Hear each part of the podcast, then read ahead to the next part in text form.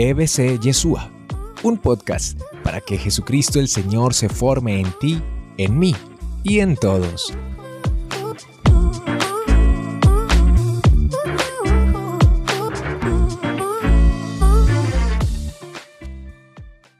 Un tema que me plantean como, como reto importante, porque el primer mito que quiero que desbaratemos es la idea de que estos tiempos son, eh, digamos, lo peor que ha vivido la humanidad. Desde el punto de vista de salud, puede ser que sea lo peor que ha vivido la generación actual. Cuando digo la generación actual, son las personas que en este momento, en este planeta, estamos vivos. Ninguno había vivido una pandemia. La última fue hace cerca de 100 años. Entonces, ninguno de los que estamos aquí hemos vivido una pandemia. Pero eso no quiere decir que no hayamos vivido momentos difíciles. Y siempre que el ser humano tiene que enfrentar momentos difíciles a nivel personal o a nivel comunitario, eh, requerimos mantener la paz y mantener y cultivar la esperanza. Momentos difíciles muchos. ¿Cuántos muertos en Colombia de cuenta del COVID? Pasamos de 5.000 hace rato, muchos. ¿Cuántos muertos por la violencia? ¿Cuántos muertos por otras enfermedades? ¿Cuántos muertos en el mundo de cuenta de la guerra? ¿Cuántas personas en este momento están padeciendo no solamente el rigor del COVID, sino, por ejemplo, del hambre? O sea, siempre hemos tenido momentos difíciles. Y siempre en los momentos difíciles es preciso cultivar la paz y cultivar la esperanza. En el ámbito empresarial, en el que me muevo mucho, digo que una virtud fundamental de un directivo consciente es la capacidad de mantenerse sereno en los momentos de dificultad. ¿Por qué mantenerse sereno? Porque necesito pensar, porque necesito mi capacidad racional para poder tomar decisiones correctas. Si estoy desesperado, si estoy angustiado, mi capacidad para tomar decisiones y para hacer lo correcto disminuye. Entonces, en estos momentos difíciles tendríamos que cultivar eso, la paz y la esperanza. ¿Cómo hacerlo? ¿Cómo hacerlo? Yo quiero plantear el tema en dos partes. En un primer momento, quiero que hagamos un pequeño repaso de lo que en este momento estamos viviendo, que repito, lo hemos vivido en otros momentos y, y por otras causas. Por ejemplo, en este momento muchas personas están viviendo situaciones duras, difíciles, eh, que generan estrés. El estrés es en este momento un factor muy importante. ¿Qué genera estrés? Nos genera estrés el que, por ejemplo, a muchos de nosotros, y estoy ahí, se nos incrementó el trabajo.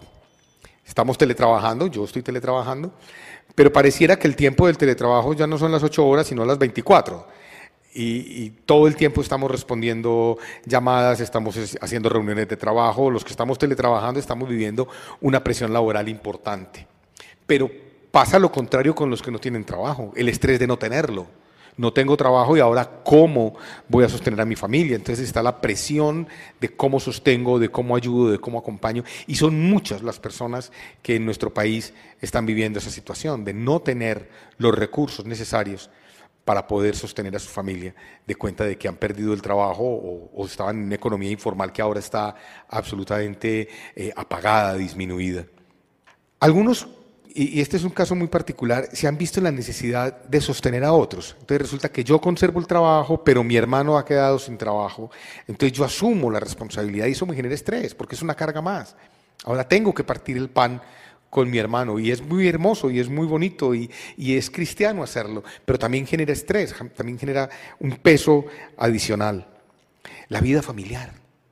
En, algún trabajo que hicimos alguna vez en, acá en Yeshua, debe estar por ahí el, el video, hablábamos de cómo sobrevivir en familia, cómo sobrevivir, o sea, es tan difícil. Claro, para algunos la vida familiar se ha vuelto complicada porque estamos en un espacio reducido, todo el tiempo muchas personas y eso es fuente de conflictos, fuente de discusiones, eh, se nos han aumentado los problemas a nivel del ámbito familiar y por consiguiente eso también es fuente de estrés. Es fuente de estrés la cantidad impresionante de lo que llaman en las redes fake news, noticias falsas, noticias cochinas, noticias mentirosas. Yo no he podido entender, yo creo que hay que hacer una investigación psicológica sobre el tema. ¿Por qué a la gente le gusta hacer eso? ¿Por qué a la gente le gusta eh, dar noticias que no son y presentarlas como ciertas? Incluso personas con vestido de médico, con su eh, gorro quirúrgico, con todo su, su andamiaje de médico, con el estetoscopio colgado, diciendo cosas que no son, creando pánico. Eso nos genera estrés. Una de las cosas, me adelanto a lo que hay que hacer, es no prestarle mucha atención a esas fake news. Y aún de noticias que son ciertas, también tenemos otro problema que nos genera estrés y es que tenemos una cosa que en los medios de comunicación llaman infoxicación, es decir, estamos intoxicados con tanta información. Todos los días nos llega una información nueva, un dato nuevo sobre la pandemia, sobre las enfermedades, sobre el número de muertos. En este caso son noticias verdaderas, pero es tanta la información que uno termina por abrumado con tanto peso. Entonces, un factor grave, complicado, es el estrés. Otro factor es el miedo. Y tenemos disparados los miedos. Miedo a no poder sostener a mi familia, miedo a la muerte. ¿Y si me contagio? ¿Yo tengo factor de riesgo adicional? ¿Qué pasa si me, si me da esa enfermedad? ¿Y si, me, y si se enferma un familiar? Yo, yo en lo personal tengo más temor por mi familia que por mí. ¿Qué pasaría? Y ahí hay temor. Es lógico que haya temor. Hay temor por el dinero. Ahora, esas, esa cantidad de noticias, y en este caso ciertas, nos dicen que el problema que sigue es el económico. Porque la economía se ha parado, se ha detenido y recuperar la economía, recuperar el ingreso, recuperar el empleo, se va a tardar tiempo. Entonces la gente está empezando a preguntarse, bueno, ¿y, mañana con qué voy a mercar? ¿Con qué voy a sostener a los míos? Hay miedo por eso. Hay miedo en, torno a las pérdidas que pueda tener. De hecho, quiero que piensen esto, todos en este momento de alguna manera hemos perdido perdimos una forma de vivir. Y una forma de vivir que, yo creo que no va a volver. No quiere decir que no podamos volver a los restaurantes o que no podamos volver a, hacer fiestas o a los partidos de fútbol. Sí, seguro que eso volverá. Pero no, hay cosas que van a cambiar permanentemente. Por ejemplo, creo que muchas cosas van a cambiar en la educación. Creo que muchas cosas van a cambiar en ciertos trabajos, por el teletrabajo que ahora vimos que era posible. Y, y bueno, el futuro dirá que, viene, ¿no? Pero la gente tiene miedo al futuro, tiene temor al futuro. Hay una cosa, una palabra que vamos a mirar al final, hay incertidumbre, mucha incertidumbre. Este es un tiempo de muchísima incertidumbre. Nadie te puede decir con, un, con certeza qué va a pasar mañana. Es como si nadie tiene una bola de cristal para adivinar el futuro. Esa, ese miedo se nos puede convertir en una patología un poquito más complicada que se llama ansiedad.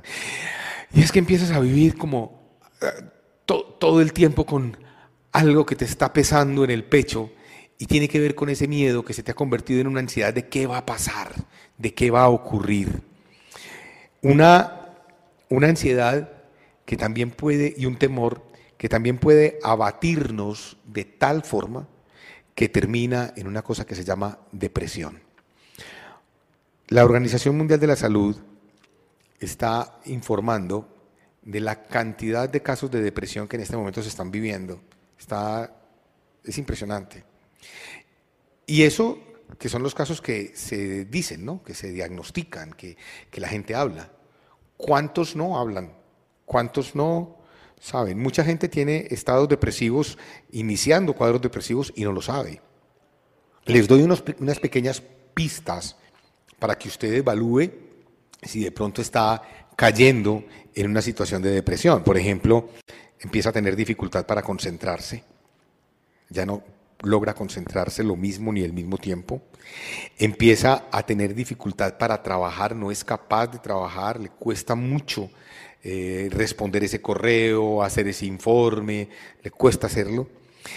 Tiene, empieza uno a tener dificultad para resolver las tareas cotidianas para preparar el almuerzo, para organizar la casa, no sabe ni por dónde empezar. Empieza uno a tener dificultad para tomar decisiones. Esto es muy importante para algo que voy a decir al final. empieza uno a tener dificultad para tomar decisiones, no es capaz de tomar una decisión tan simple como cómo me visto hoy, qué ropa me pongo, o, qué comemos, o qué almorzamos.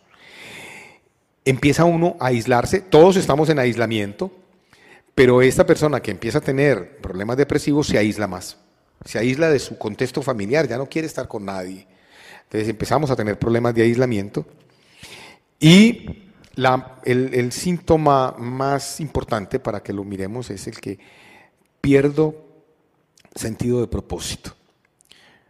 No, no, encuentro por qué hacer las cosas y por consiguiente hacerlas me cuesta mucho.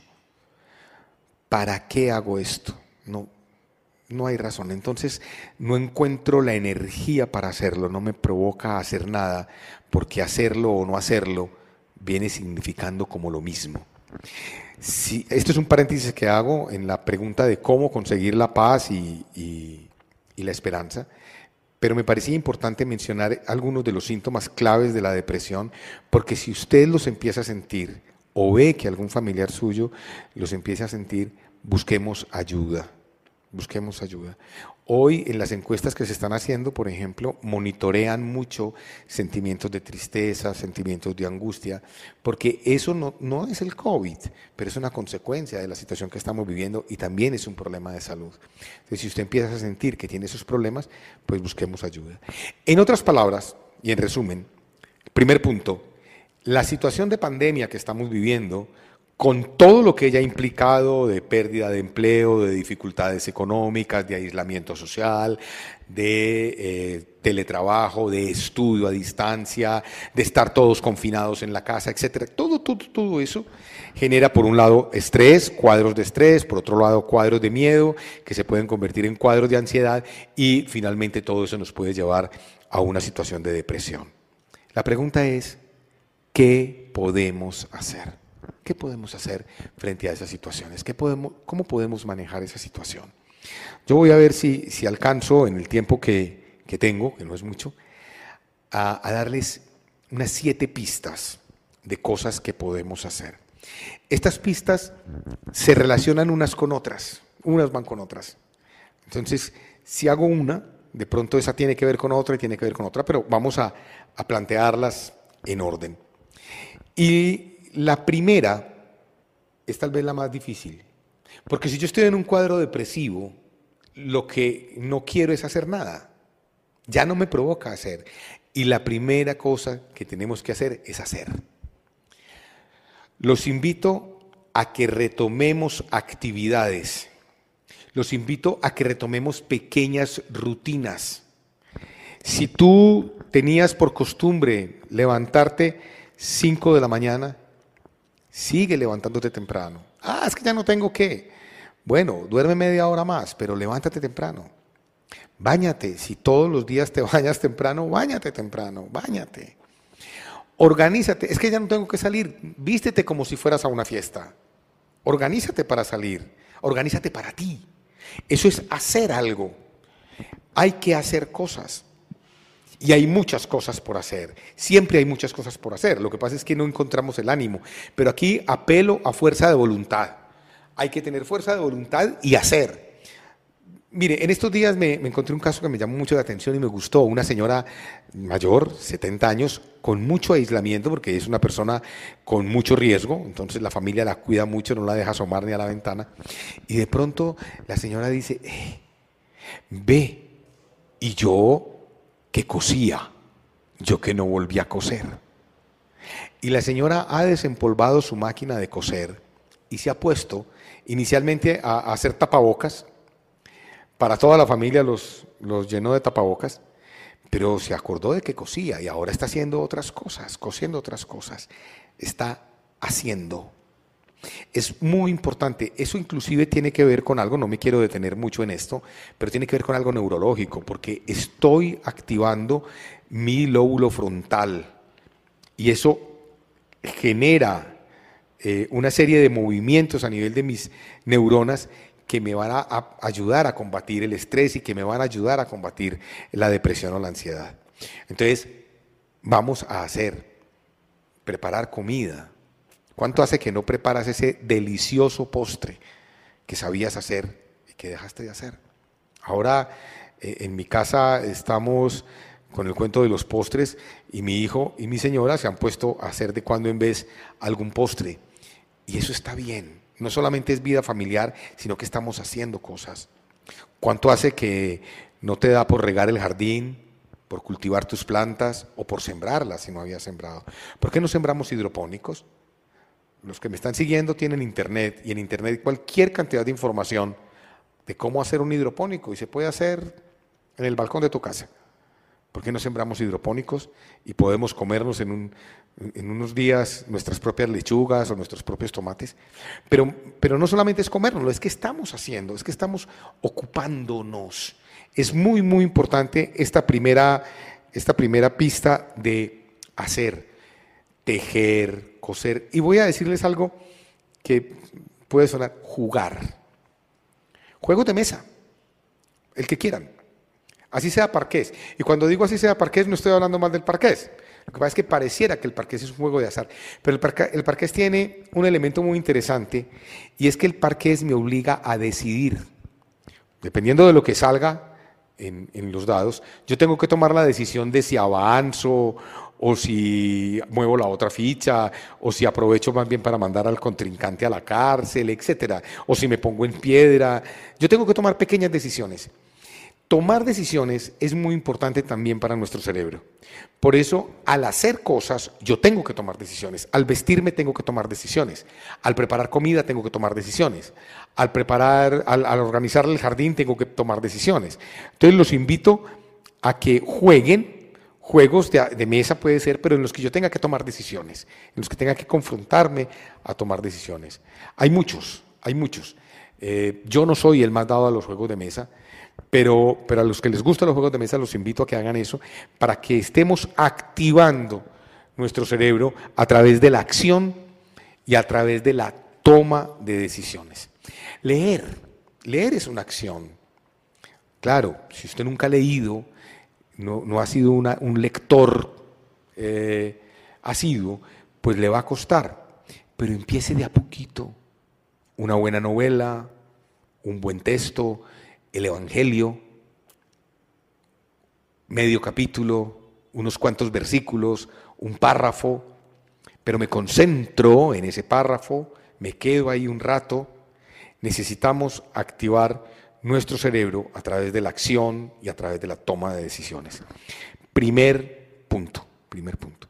Segundo punto, tenemos que incrementar el contacto social. Y esto parece una Mm, un imposible, porque lo que estamos es con aislamiento social, ¿cierto? Ahorita cuando me encontraba con los amigos de Yeshua, entonces nos saludamos que con el codo, pues aquí era de abrazo mecido y rompíamos costillas y así, y ahora con el codo. Pero no importa que tengamos esta restricción, tenemos que incrementar nuestro contacto social. Les voy a contar una historia y repito, como si están por acá tienen internet, lo pueden buscar en, en internet. Miren el caso de un pequeño pueblo en Estados Unidos, en el estado de Pensilvania, que se llama Roseto, así como suena, con una sola S, Roseto. Este, este pueblito, eh, un, un médico observó un fenómeno muy interesante. La gente en Roseto literalmente se moría de vieja. No habían infartos, muy por debajo del promedio de los Estados Unidos los infartos, no habían problemas de arteriosclerosis, no habían problemas eh, de, ni siquiera de obesidad. era un pueblo extrañamente sano, supremamente sano. La gente literalmente se moría de vieja. ¿Por qué? ¿Qué pasa ahí? Entonces vinieron muchos investigadores cuando se dieron cuenta de que las estadísticas de, eso se llama morbilidad y mortandad en Roseto eran muy bajitas y muy distintas a las del resto del país, pues vino mucha gente a investigar. Primera hipótesis, hay algo en lo que toman, por ejemplo el agua del, sector o eh, las plantas que allí consumen o lo que comen, y no. De hecho, pueblos colindantes que tenían unas estadísticas iguales a las del resto de los Estados Unidos, bebían la misma agua y comían más o menos las mismas plantas del sector. Bueno, este pueblo tenía una particularidad. Era fundado por inmigrantes italianos que venían casi todos de ese mismo pueblo en Italia, de un pueblo en Italia que se llama Roseto, y se establecieron allí y nombraron ese pueblo con el mismo nombre de su pueblo natal. Casi todos eran de Roseto, se conocían. Entonces dijeron, bueno, esta, esta gente tiene una dieta mediterránea que es muy saludable, de más que es eso. Pero cuando se miraron qué comían, no, no había ninguna dieta mediterránea. Finalmente terminaron comiendo lo mismo que comían el resto de los norteamericanos. Sí trataban de conservar algunas tradiciones en su culinaria, pero no era lo importante. Igual comían el mismo cerdo, bebían las mismas bebidas. ahí no estaba la diferencia. Entonces, ¿por qué si comen lo mismo, esta gente está más sana? No hay algo en el aire. Por ningún lado encontraron ninguna diferencia hasta que un sociólogo y un médico encontraron que esta gente tenía una forma de relacionamiento distinta. Literalmente vivían en comunidad. Había un gran apoyo de la comunidad. Había un gran sentido de, grupo, como Roseto, somos de Roseto. Había una preocupación muy grande por ayudar al otro. Y era común que las familias el fin de semana eh, prepararan el almuerzo entre varias familias y aquel que por alguna razón no tenía era invitado a comer con ellos. Y era lo más importante de la vida de este pueblo, la vida social. La comunidad, el sentir que estoy con otro, el sentir que comparto con otro, el sentir que me debo a otros, es salud, es equilibrio, es estabilidad emocional. Así que tenemos que cultivar el contacto social. Después, con el tiempo, para terminar la historia de Roseto, la pueden buscar en internet, ahí está. Bueno, pues los hijos de los inmigrantes crecieron, crecieron como muchachos norteamericanos comunes y corrientes, fueron a escuelas norteamericanas y crecieron con un cambio en la cultura que ya en la tercera generación era absolutamente evidente. Y hoy los indicadores de salud de Roseto son los mismos que los de cualquier ciudad norteamericana. Y lo único que cambió fue la cultura. Ya son más aislados, son un poco más solos, tienen menos vida social. ¿Será, será que eso es importante? Tenemos que cultivar la, el contacto social. Bueno, pero tenemos los medios. Claro que no es lo mismo el contacto por Internet, pero por lo podemos hacer. Claro que no es lo mismo ir y saludar a mi mamá, no puedo ir y saludar a mi mamá porque es una mujer muy mayor a la que no debo poner en riesgo, pero la puedo llamar. Hola mamá, ¿qué tal? ¿Cómo estás? Y conversar un rato con ella. Puedo interesarme por esos seres queridos con los que hace rato no hablo. Puedo llamar a un amigo que sé que está solo. A ver, a ver, a ver, vida cristiana. Hablamos tanto de vida cristiana, ¿no?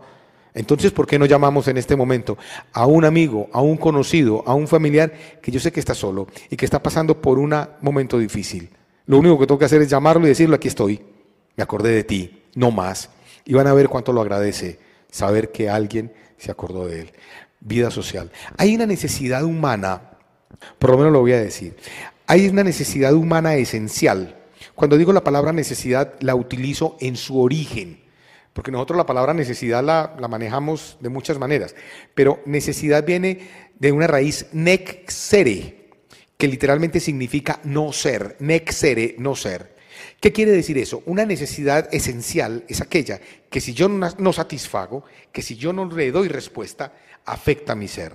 Pues bien, hay una necesidad esencial en los seres humanos y es el sentir que existo para el otro, que el otro me mira, que el otro cuenta conmigo, sentir que me prestan atención, sentir que me prestan atención. Entonces, hágale saber a los otros que ellos existen para usted, que son importantes, que están en tu vida. Hágale saber eso. Es fuente de mucho bienestar en estos momentos. Primero, hacer, hacer. Segundo, contacto social, incrementar el contacto social. Si estamos en un momento difícil y empiezo a tener algunos síntomas como los que señalé ahora, de ansiedad, de depresión, simplemente de estrés, no se lo trague solo. Expréselo. Cuéntele a la gente, estoy estresado, esto me está quedando grande. Usted no tiene que ser Superman, ni Batman, ni ningún superhéroe. Simplemente acepte su condición de ser humano y diga, esto me pesa. Ahora cuando estábamos en el canto, decíamos, levanto mis manos para decirle a Dios, hey, esto me pesa. Pero díselo a Dios también a través del hermano que está ahí. Dile a tu esposa, esto está complicado, está difícil. Yo sigo luchando, yo sigo en la pelea, pero no creas que no estoy cansado. O no creas que no, que no es difícil para mí. Si estoy sintiéndome deprimido, manifiesto eso. Ahorita les voy a decir qué hago cuando me manifiestan tristeza, que es otro punto muy importante. Cuando alguien viene y me dice estoy estresado, cuando alguien viene y me dice estoy deprimido, cuando alguien viene y me dice eso está muy pesado, ¿qué debo hacer? Ahorita lo digo. ¿eh? Por ahora simplemente propongo la, primera cosa, es que yo tengo que expresar, tengo que expresar lo que es mi emoción, mi sentimiento. Ahora dije que todos hemos perdido. Si en este momento yo tengo una pérdida, hágale el duelo, no la niegue. No diga, ah, es que eso no valió la pena. Claro que valió la pena. Claro que valió la pena. Eh, desafortunadamente, cuando empezó la pandemia, muchos de nosotros la veíamos lejos porque a ninguno nos afectaba, no sentíamos cerca. Ahora ya están disparando al de al lado, ¿no? Ya casi todos tenemos alguna persona a la que dio positivo, dio positivo. Esta mañana nomás estaba en una reunión eh, de trabajo y, nos dice una compañera que la molestamos, estamos desde la casa y ella estaba con tapabocas y nos dice la compañera, lo que pasa es que aquí en mi casa hay dos positivos. Somos seis, dos con síntomas, ya le dieron positivo, ya nos hicimos el examen los demás y estamos esperando el resultado y es compañera mía. Entonces ya empezamos a sentir que, eso le pega. Algunos ya hemos tenido, pues yo hasta ahora no, pero algunos ya hemos tenido pérdidas de vidas por cuenta del COVID. A eso hay que llorarlo. Eso hay que decir, me dolió. Y, y derramar las lágrimas. No lo niegue. Negar los sentimientos, negar un duelo, negar las emociones es un peso muy grande. Es saludable expresarlo, es saludable llorarlo, es saludable reconocer que me está doliendo. Trae paz, lo otro trae perturbación. El negar trae perturbación y es un peso difícil de manejar. Pero decir, esto me duele, cualquier situación que estemos viviendo en nuestras vidas, y todos estamos viviendo situaciones que nos duelen, que nos afectan, porque como dijimos al inicio, es un tiempo difícil, bueno, digámoslo, me pesa, cuesta cargarlo, y pongamos esa carga en manos de Dios, pero también pidámosle ayuda a un ser querido. Ahí está Dios a través de ese ser querido ayudándonos a llevar el peso. Yo, yo molesto mucho con una metáfora de la cruz, eh, haciendo referencia a nuestra fe. Tenemos una línea vertical. Y tenemos una línea horizontal. La línea vertical me recuerda que tengo que mirar a Papá Dios, que tengo que pedir su ayuda, que tengo que elevar los ojos al cielo pero la línea horizontal me recuerda que yo soy con otros, que yo no soy solo, y que yo me salvo con otros, y que la mejor forma de expresarle mi amor a Dios es expresándole mi amor a otros, entregándome a otros, haciendo un esfuerzo por otros. Entonces, ese segundo contacto social, tercero, expresión de lo que estoy sintiendo, de lo que estoy viviendo. Cuarto punto, vamos a cuidar nuestros pensamientos. Nuestros pensamientos. Este es tan difícil como la que dije del hacer. ¿Por qué? Porque no estamos acostumbrados, no estamos entrenados en cuidar nuestros pensamientos. ¿Cuántos pensamientos creen ustedes que puede tener una persona en el día? ¿Cuántos pensamientos creen ustedes que puede tener una persona durante un día normal? Bueno, es difícil de medir. Sin embargo, los estudios dicen que una persona puede tener entre 60 mil y 70 mil pensamientos durante un día. Mucho, ¿no? 60 mil pensamientos. Lo curioso del tema es que esas investigaciones sugieren que la mayoría de esos pensamientos, 70, 80%, son negativos. Y la mayoría de esos pensamientos, 70, 60%, son los mismos del día anterior. Hay una afirmación que dice que somos lo que pensamos. Oiga, somos lo que pensamos. Finalmente me convierto en lo que pienso. Digo lo que pienso. Si hago una, un análisis o una, una, perdón, una comparación más bien con lo que nos dice el Evangelio, de lo que hay en el corazón habla la boca. Lo que pienso es lo que hay en mi ser. Y si estoy pensando todo el día cosas negativas, si además me dejo alimentar por las cosas negativas que hay afuera. ¿Se acuerdan cuando hablábamos ahora de las fake news y de la infoxicación?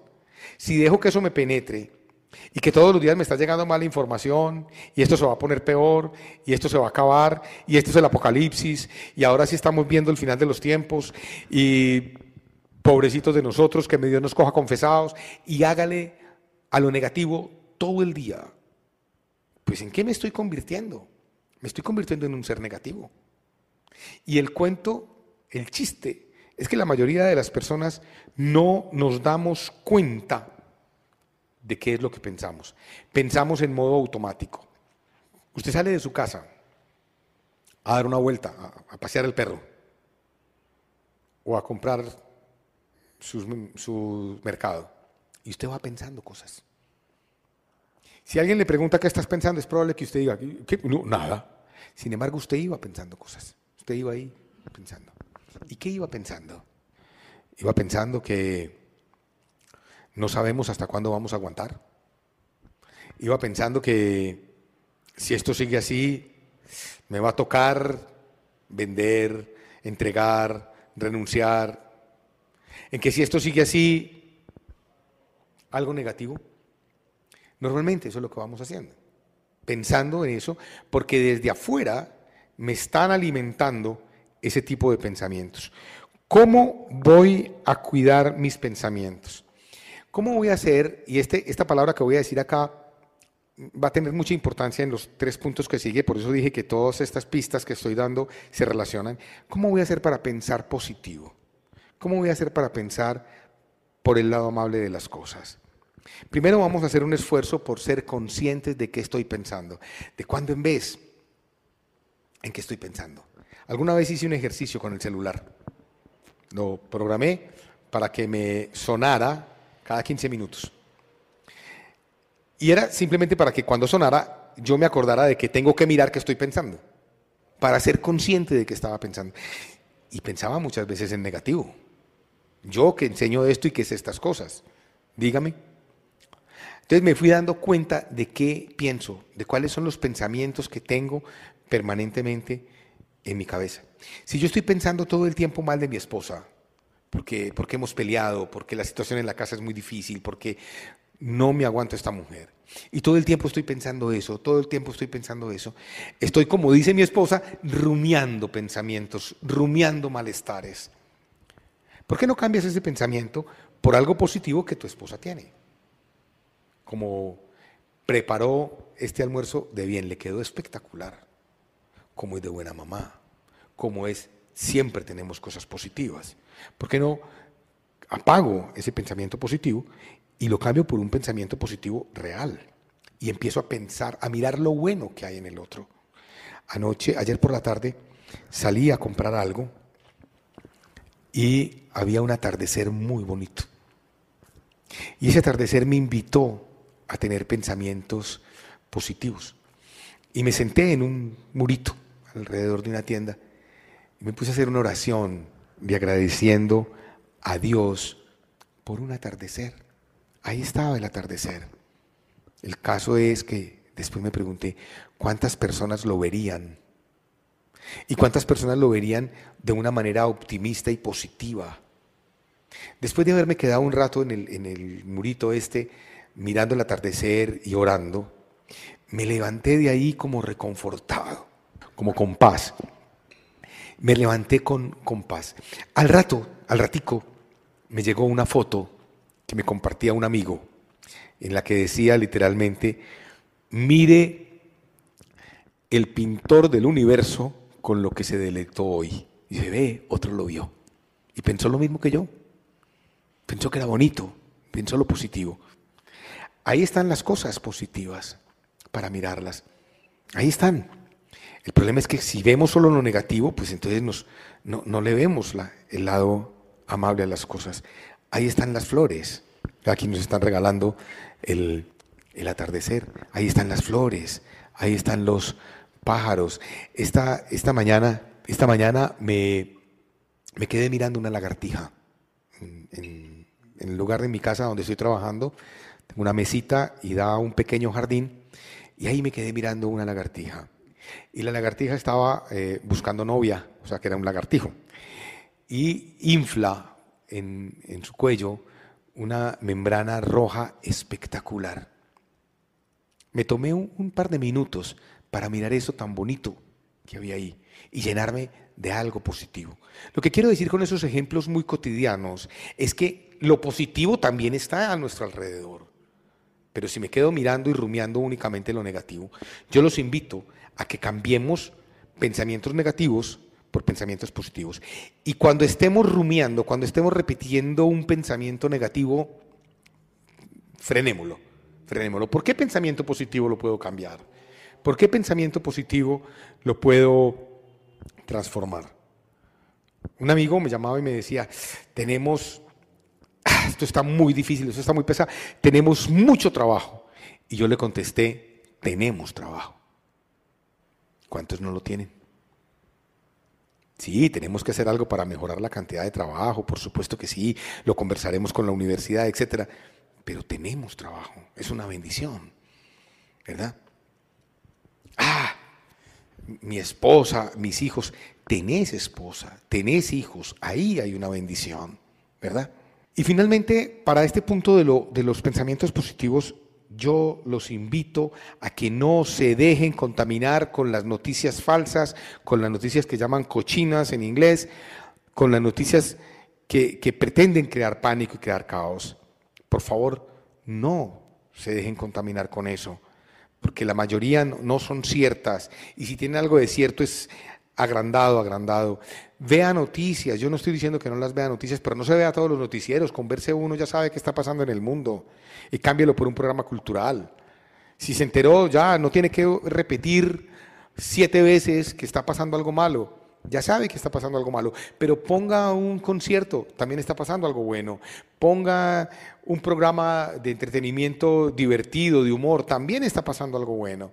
Entonces, no nos quedemos mirando solamente lo negativo, miremos lo positivo. Muy importante para conservar la paz y la esperanza, pedir lo positivo. Hace ocho días estuvo acá mismo el padre Camilo hablando de la oración. Y yo los voy a invitar a, a que oremos. Vamos a orar. Es el quinto punto que tengo. Orar, son siete. Orar. Hay que orar. Hay que levantar los ojos al cielo, como les dije ahora con la, con la vertical. Hay que contactar con ese ser superior en el que creemos. Tenemos que ponernos en las manos de Él. Yo les voy a, esto es pretencioso lo que voy a decir, les voy a enseñar una oración. No, no, esta oración la sabe todo el mundo, pero no, no la hacemos. Pare, pare un minuto, siéntese en un lugar tranquilo, cierre sus ojos y pensando en Dios, repita varias veces simplemente esto, gloria al Padre, gloria al Hijo y gloria al Espíritu Santo. Gloria al Padre, al Hijo y al Espíritu Santo. Gloria al Padre, al Hijo y al Espíritu Santo. Y mire, después de repetirlo un par de minutos, qué pasa en usted. Mire qué pasa en usted. Va a darse cuenta que entra en un momento de paz, en un momento de tranquilidad. Oremos, pero no oremos con angustia. Porque, porque si yo voy a orar con los pensamientos negativos y con la angustia, pues la oración se me convierte en un momento de angustia. Dios mío, vea, esto está muy horrible, muy complicado, ¿qué vamos a hacer, Diosito, por favor? Mira que es que, que... estoy convirtiendo mi oración en un momento de angustia. Y claro que tenemos que pedirle a Dios bendiciones, por supuesto. Pero en este momento mi invitación es que recurramos a la oración como un momento de paz, como un momento de tranquilidad como un momento de abandono en las manos de Dios. Los santos del Carmelo, San Juan de la Cruz, Santa Teresa, hablaban de la contemplación, que puede durar unos segundos, ese momento en el que busco estar en un contacto íntimo con mi Creador, cercano, y siento su presencia, lo siento en mí, lo siento llenándome el cuerpo. No le estoy pidiendo nada, simplemente le digo gracias por estar aquí. Gracias por estar aquí. Porque si Él está aquí, todo esto se va a resolver. Bueno, pero eso hablamos ya para terminar. Entonces, el, el punto 5 es orar, pero orar positivamente y confiar. Porque si en mi oración no hay esa confianza en que Él está ahí, en que Él me escucha, se vuelve una cosa mecánica, ¿no? No es una oración mecánica, es una oración pausada, tranquila, que me permita llegar a tener un pequeño contacto con Dios y eso va a nutrir el alma, va a nutrir mi ser. Ahora les dije, sexto punto, ahora les dije que era importante saber cómo ayudar a otros. Bueno, el, el séptimo punto es ayudar, hay que ayudar. Lo mejor que me puede pasar a mí para transmitir paz y para generar paz en mí es tratar de ayudarle a otros a tener paz. Pero el problema es que si yo estoy angustiado, si yo estoy estresado, no voy a poder ayudar bien en estos momentos. Voy a, decir una frase que ojalá la, la retengan ahí. Comunico y transmito más desde mi emoción y desde mi sentimiento y pensamiento que desde mis palabras. Eh, una mamá me, preguntaba que qué hacía con el hijo porque lo veía en, estados depresivos, en estados incómodos, y que, cómo hacía. Entonces hablábamos de estas cosas. Y ella me decía, cuando le dije que había que ponerlo a hacer algo, me decía, pero es que yo le digo que, que, hagamos. Yo lo invito a caminar, yo lo invito a salir, yo lo invito. Y yo le dije, pero espera, espera. Cuando le decís, Julián, vamos a caminar, ¿qué estás transmitiendo? ¿Gozo, alegría y la posibilidad de caminar un rato juntos y de divertirse? ¿O la angustia de que este muchacho no está haciendo nada y que se me va a deprimir? Ah, es que esa angustia. Mm, no puedo ayudar. Para poder ayudar a otro, primero me tengo que serenar yo. Me tengo que tranquilizar. Si yo en este momento, por ejemplo, me encuentro con alguien que está deprimido o que tiene algunos de los síntomas de depresión, yo lo puedo invitar a hacer cualquiera de todas estas cosas que he dicho hoy, cualquiera. Pero no desde la angustia, sino desde la tranquilidad, desde la serenidad. ¿Por qué? Eh, vamos a suponer que a la persona le gusta jugar el parqués, que fue el ejemplo que puse ahora. Bueno, ¿por qué no jugamos un partido de parqués? Pero lo tengo que decir desde la serenidad, no desde, pero venga, juguemos, no se tiene que hacer alguna cosa. Porque si no hace nada, entonces ¿qué? ¿Por qué no me ayudas a sembrar esta mata? Hey, me, me das la mano con esto, necesito tu ayuda. Eres importante para mí, es lo que yo transmito cuando digo que necesito tu ayuda. Entonces yo puedo poner al otro a hacer, pero no desde la angustia, sino desde la tranquilidad. Repito, transmito más desde mi sentimiento y desde mi pensamiento que desde mis palabras. Puede que mis palabras estén diciendo una cosa, pero mi sentimiento y mi pensamiento le transmite a la persona otra. Por eso, para poder en este momento ayudar, tengo que cuidar mi estado, mi estado mental y mi estado emocional. Tengo que cuidarlo, tengo que cultivarlo yo para poder ayudar a otros. Sexto punto, entonces, es ayudar. Y viene el séptimo punto que me dicen, bueno, ¿cómo cultivar la paz y la esperanza? Y yo digo, pues cultivando la esperanza. El séptimo punto es cultivar la esperanza. Pero ¿qué es eso de cultivar la esperanza. ¿Y por qué es tan difícil en este momento? Lo opuesto, o uno de los opuestos a la esperanza, es la incertidumbre. Y estamos viviendo un momento de incertidumbre, ahora lo dije. Nadie sabe qué va a pasar mañana.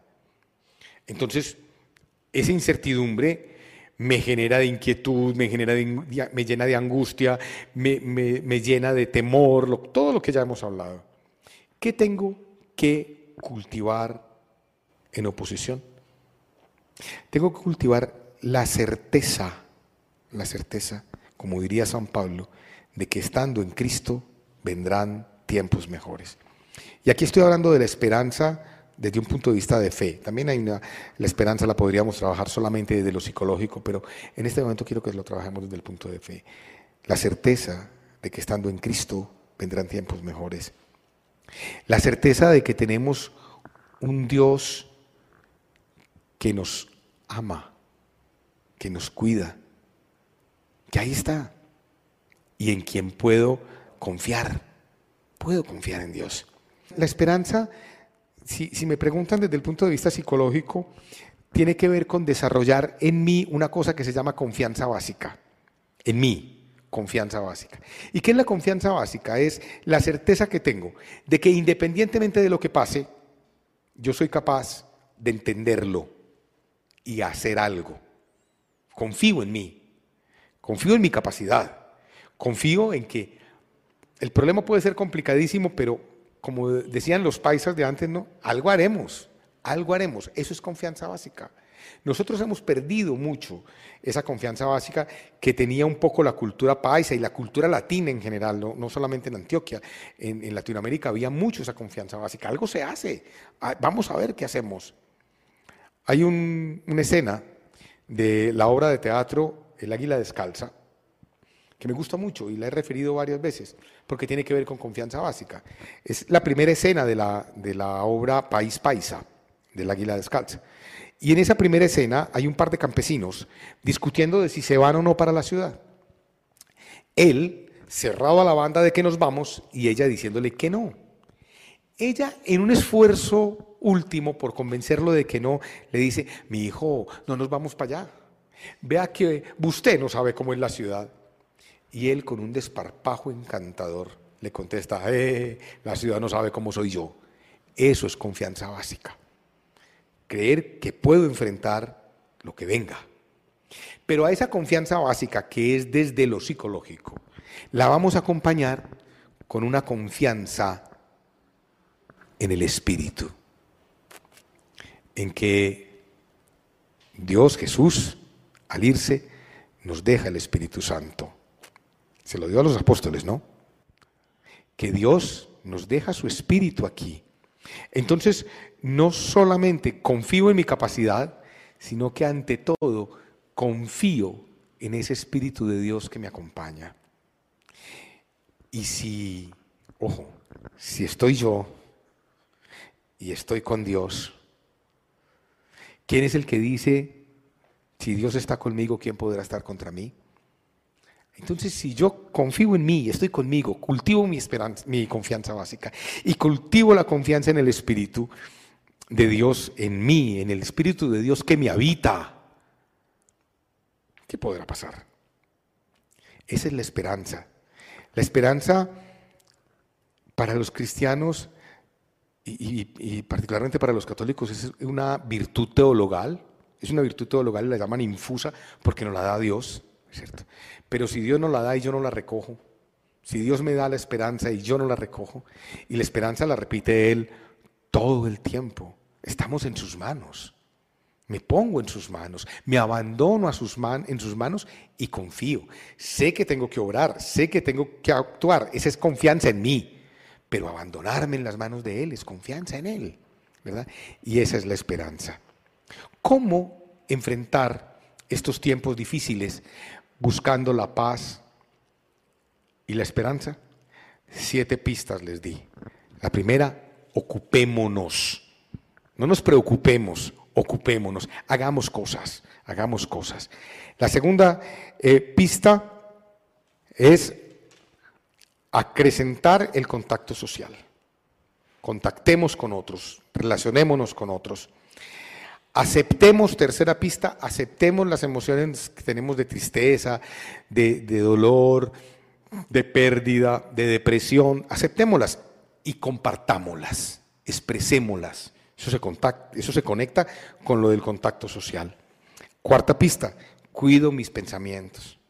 Cuido mis pensamientos y procuro cultivar en mí pensamientos positivos. Cuarta pista.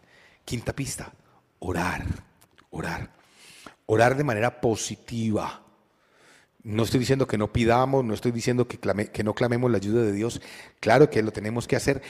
Eh, eh, a, a mi Dios como que le gusta que le pidamos, pero también le gusta que nos sentemos a sentirlo ahí al ladito, nomás, o aquí, a sentirlo aquí. Cerremos los ojos y digamos, gloria al Padre, al Hijo y al Espíritu Santo. Orar. Sexta pista, ayudemos. Hay mucha gente que nos necesita. No necesariamente es dar cosas, es simplemente una llamada, un mensaje de que aquí estoy, de que eres importante para mí. Vamos a contactar con otros y ayudar a otros. Pero para hacerlo tengo que cuidar mi estado. No puedo ayudar estando mal. Tengo que buscar estar bien para poder ayudar a ese otro que está conmigo. Y séptima pista, vamos a cultivar la esperanza, la confianza en mí y la confianza en Dios. La confianza en mí y la confianza en Dios. Y como dice Santa Teresa, que nada te turbe, que nada te espante, todo se pasa. La paciencia todo lo alcanza. Vamos a estar ahí creyendo en Dios, confiando en Dios, porque quien a Dios tiene, nada le falta. Muchas gracias. Un cordial saludo para todos. Un gran, gran, gran abrazo. ooh.